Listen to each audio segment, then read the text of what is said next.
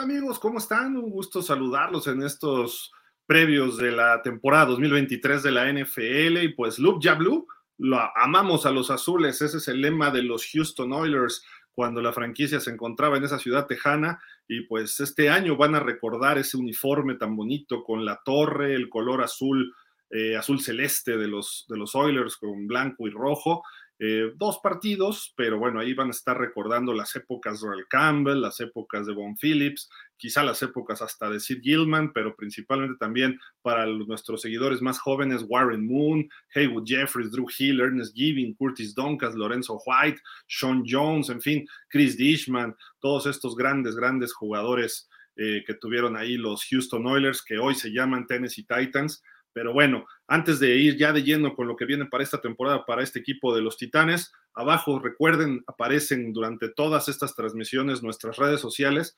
Síganos, denle suscribir, péguenle la campanita para que también les den las notificaciones cuando esté un nuevo video, cuando hay un nuevo programa o alguna notificación de Facebook o de Twitter, que hoy se llama X, ¿no? Pero bueno, saludos al señor Elon Musk. Y recuerden, aquí abajito está apareciendo ahorita nuestro sitio web, www.pausadelosdosminutos.com.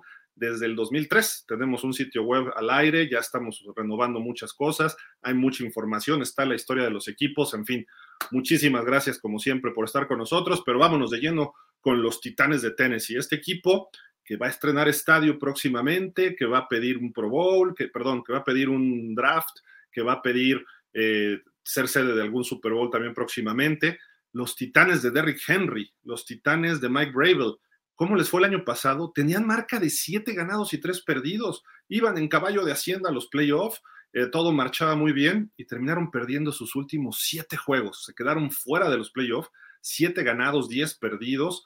Ocurrió una verdadera tragedia, derrotas ante Cincinnati, Filadelfia, Jacksonville un par de ocasiones, los Chargers, Houston con los Tejanos y con los Vaqueros de Dallas. Esto terminó todas las aspiraciones potenciales de playoff para este equipo que hace tres temporadas o cuatro estaba peleando el boleto al Super Bowl, así de que hay que estar muy pendientes con lo que se reestructure y vamos a ver precisamente que este equipo ha perdido mucho talento, mucho talento en los últimos dos, tres años. Este año no fue la excepción, dejaron ir a, a uno de sus mejores linieros, Nate Davis, un guardia, obviamente se fue por mucho dinero a los Osos de Chicago, de Marcus Walker a la defensiva, Robert Woods a la abierta, que aunque no era precisamente el estelar, pero sabíamos que tiene capacidad, un linebacker muy veloz que podía hacer jugadas en David Long, ahora jugará para los Dolphins, Bob Dupree, un veterano medio salvaje, pero golpeador, pero buen linebacker exterior, Austin Hooper a la cerrada, quien estuviera con los halcones en un supertazón. En fin, creo que han perdido bastante, bastante talento otra vez, si no estelar como tal, sí titular. Y eso les puede afectar también bastante. Veremos qué pueden hacer. La agencia libre no trajo nada durante el periodo inicial de la agencia libre, nada relevante.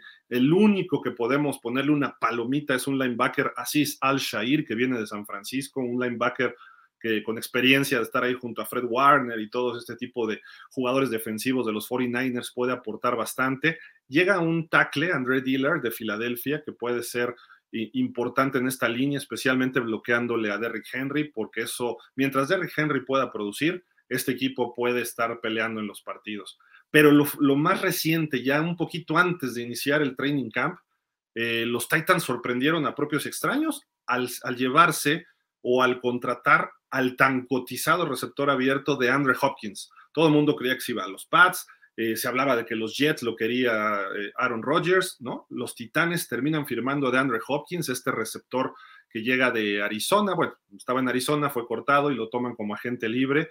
Dos años, 26 millones de dólares, muy por debajo de los salarios de los receptores estelares, pero, pero eh, probablemente pueda encontrar de nuevo su carrera, tal como tuvo años en los Tejanos de Houston, conoce la división, eh, tiene un coreback veterano como Ryan Tannehill que puede explotarlo y si, repito, si funciona bien el ataque terrestre con Henry, creo que esa mancuerna con Hopkins de Ryan Tannehill puede ser como hace 3, 4 años, cuando estaba funcionando con Corey Davis y con AJ Brown, que se volvieron un equipo muy vertical en el juego aéreo. Incluso Ryan Tannehill terminó siendo el campeón pasador, sobre todo en porcentaje de completos y además en rating.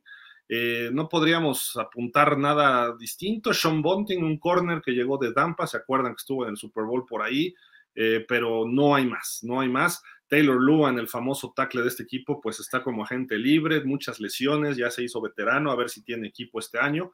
Entonces no hay mucho para, eh, para destacar de lo que llegó.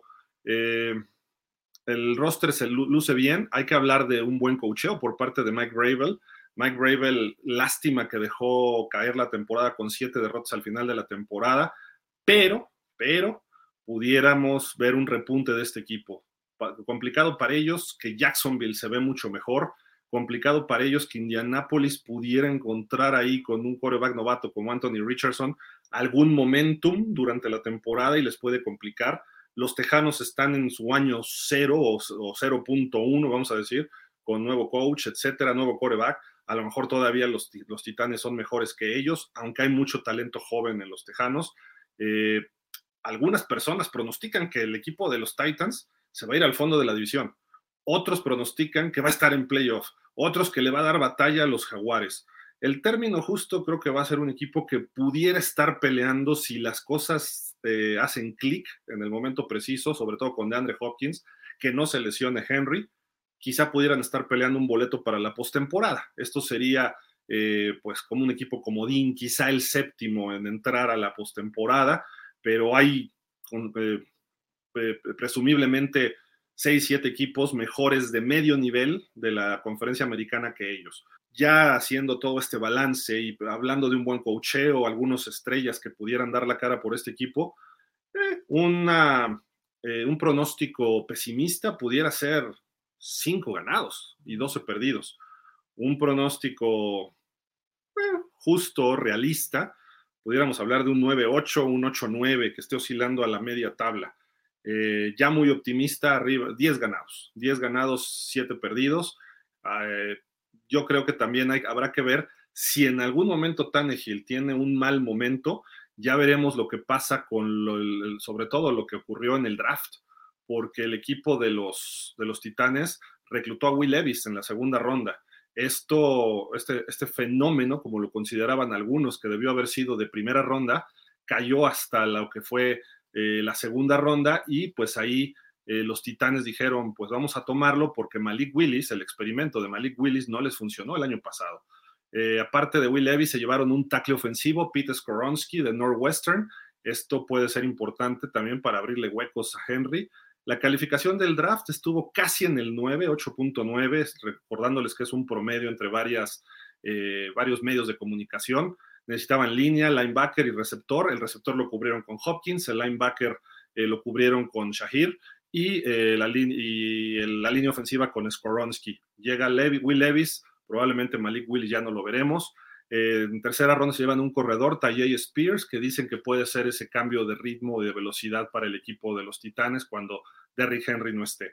Así de que pues ahí están los Titanes, 8-9, 9-8 esta temporada fuera de los playoffs, pero quizá buscando ese último boleto en la conferencia americana.